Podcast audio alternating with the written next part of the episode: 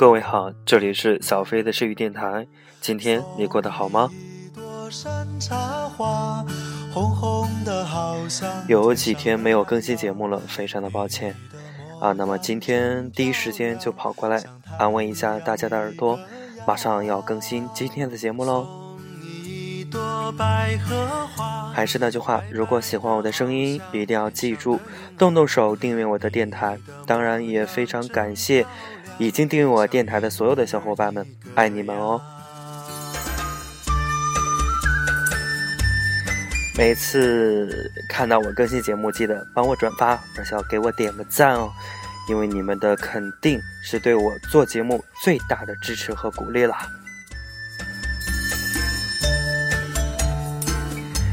那今天更新的节目呢，是来自于自己的原创文章，嗯，写的是关于当时第一次来南京时的情景。我相信每一个很多在外打拼的你。都有过到陌生城市的经历，那么今天就跟我一起走进我初来南京时的这份回忆吧。文章的名字叫做《回忆里初遇的南京》。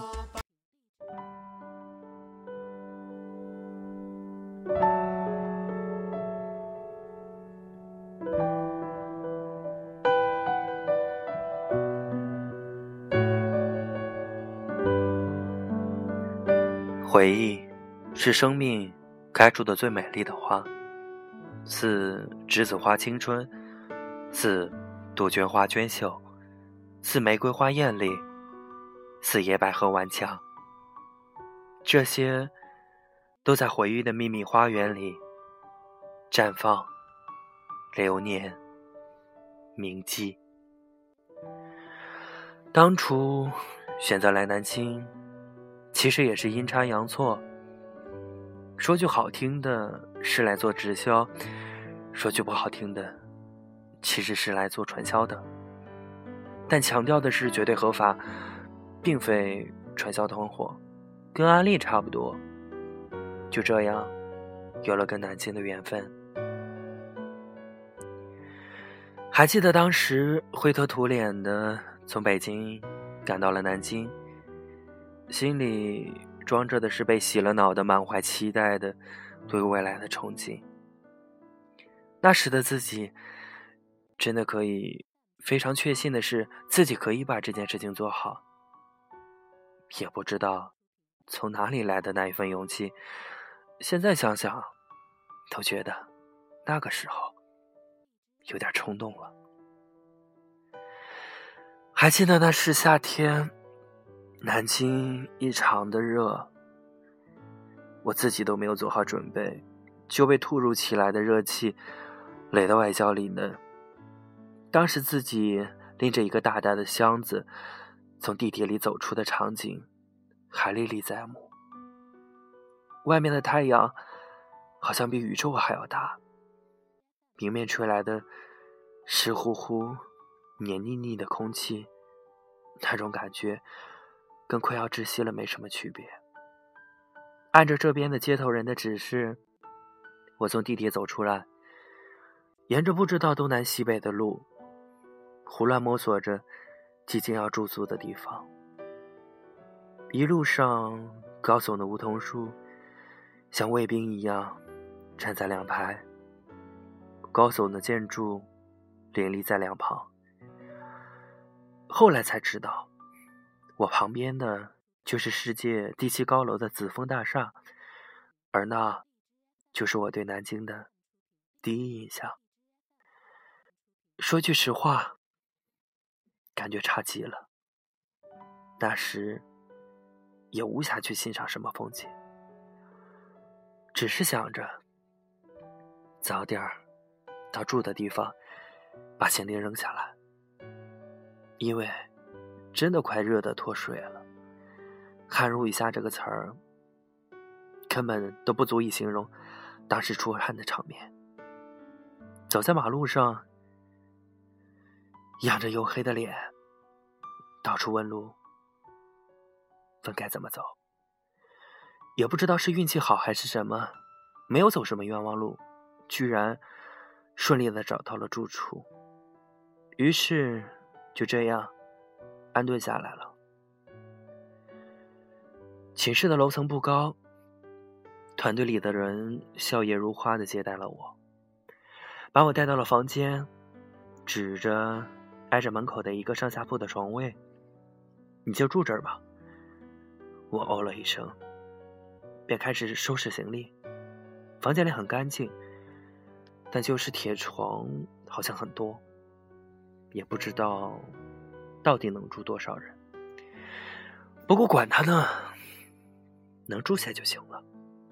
当时我是这么告诉自己的。房间里洗手间的淋浴是坏的，只能出冷水，没有热水，所以日后洗澡都是拿着毛巾接水自己擦身子。厨房里有一个电饭煲，有电磁炉可以烧饭，但是貌似一直就是一个摆设。没有人会做，也没有人愿意做。我这个人有个能力，就是对不好的记忆会选择性的忘记。就比如我不喜欢的室友，我已经忘了他们叫什么。不过他们两个都是团队里的骨干，一个是从一家事业单位出来的，而另一个是刚刚当兵转业，两个人都干劲十足。每天跟着自己的导师忙得不亦乐乎，而对于我这个人生地不熟的家伙，这里的一切都那么的陌生。陌生的人，陌生的环境，陌生的未来。做直销这一行，还真不是好干的，特别是对于大学生来说，因为没有直销所说的人脉。因此也无从下手，不知道该从何做起。于是每天都会关注隔壁的两位优秀的干部一举一动。当他们谈客户的时候，我也会死皮赖脸的跟着一起看看到底该怎么谈，到底该怎么做。然而一切都是枉然，口袋里的钱越来越少，少到已经开始支撑不了自己的日常生活。但。一个人在外面，没有人可怜你，也没有人有理由同情你。原本熠熠发光的憧憬，也从此黯淡的，不知道从何提起。这样不是办法，但是我这样的告诉自己。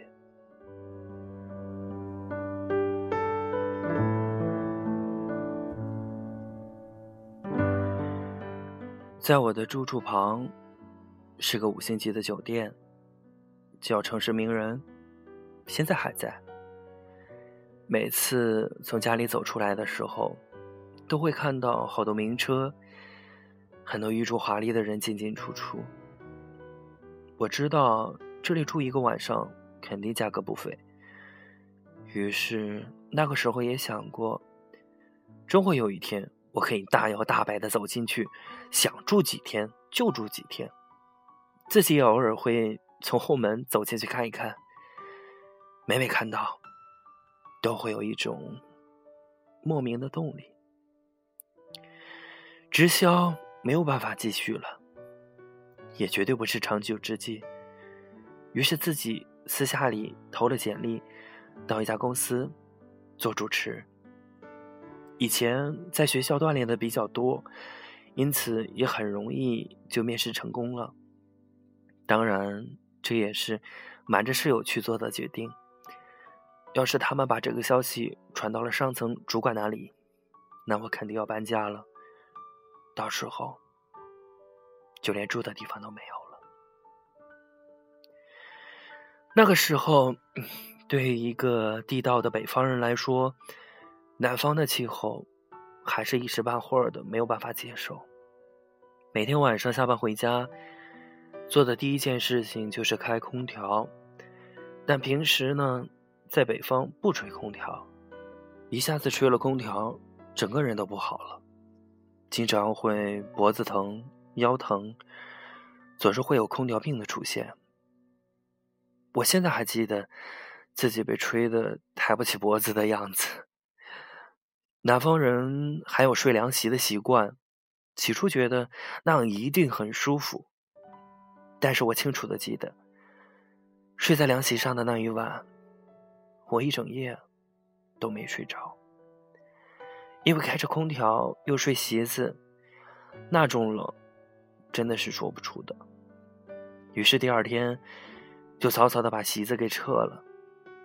当时原本以为南方最难过的是夏天，只要把夏天坚持过去就好了。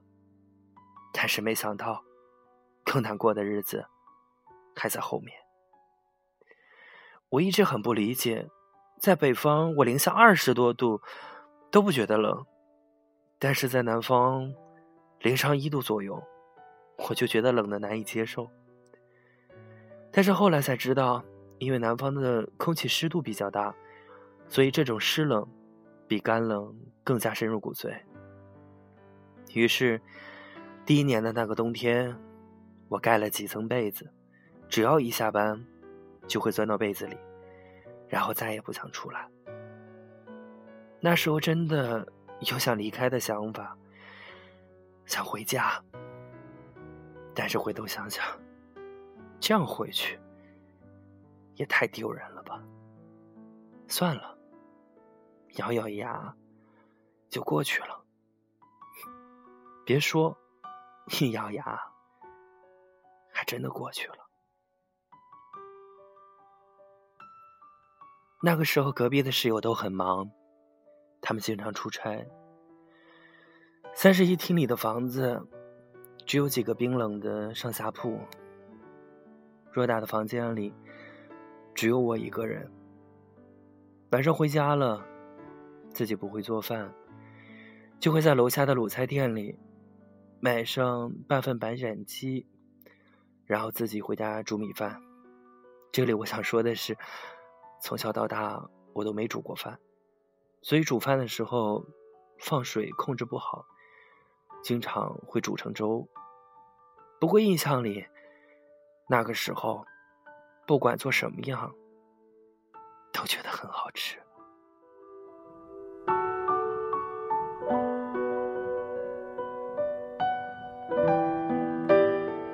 如果有的时候不想在家里吃了，还会到外面去吃吃面条什么的。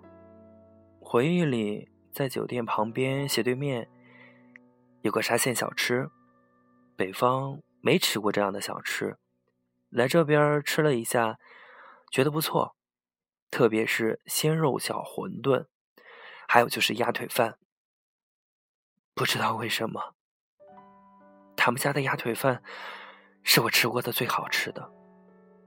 之后再去吃沙县小吃的鸭腿饭，怎么也找不到那种味道了。那个时候做沙县小吃的是一对两口子，家里还有一个那么小的宝宝。时隔几年之后再去那家吃的时候，宝宝已经长得很大了。于是，一下子感慨：时间过得真快。而今，那间沙县小吃已经不见了。每次路过那个路口，我总是会伫立在门口一会儿，真的怀念，真的想再吃一下那碗馄饨和鸭腿饭。不过，即便是吃到了，相信也不是当初的味道了。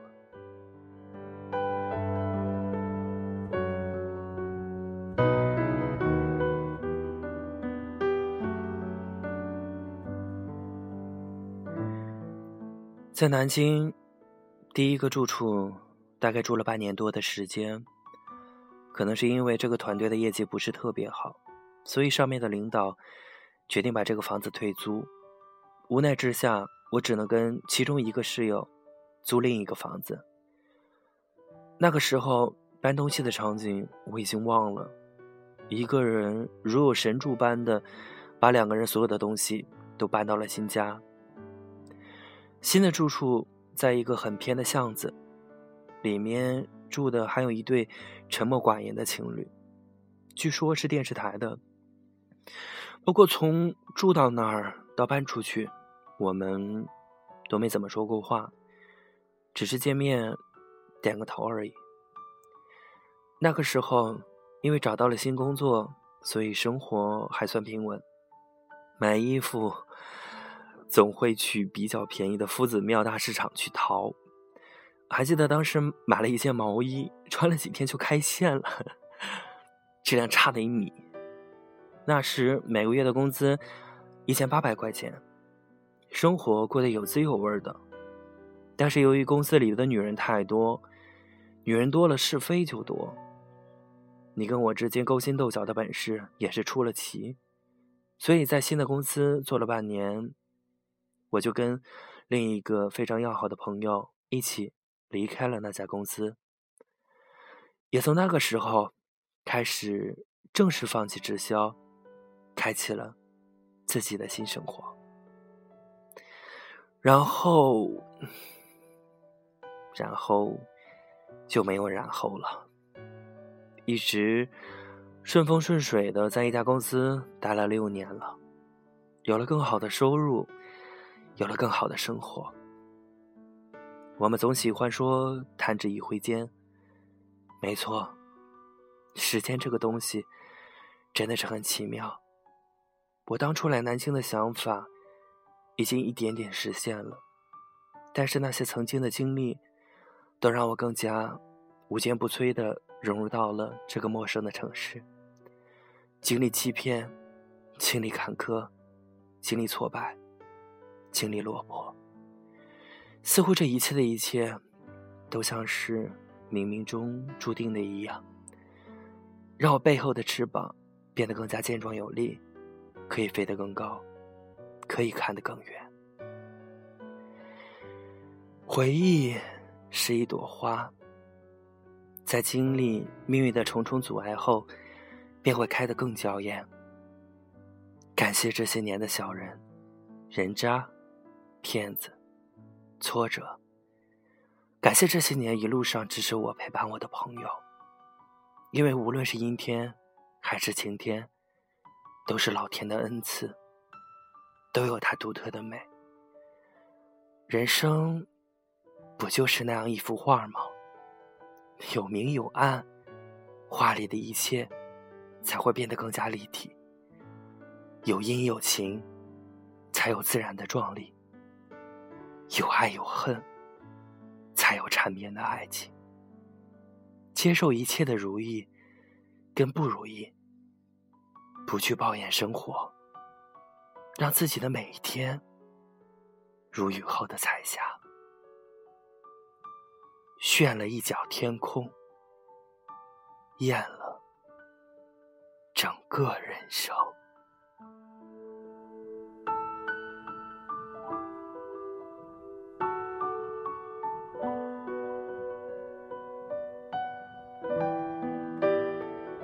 以上就是今天的原创文章，记忆里初遇的南京，希望也同样会给在异地打拼的你一份感触吧。好了，今天的节目就到这儿了，我们下期节目再见。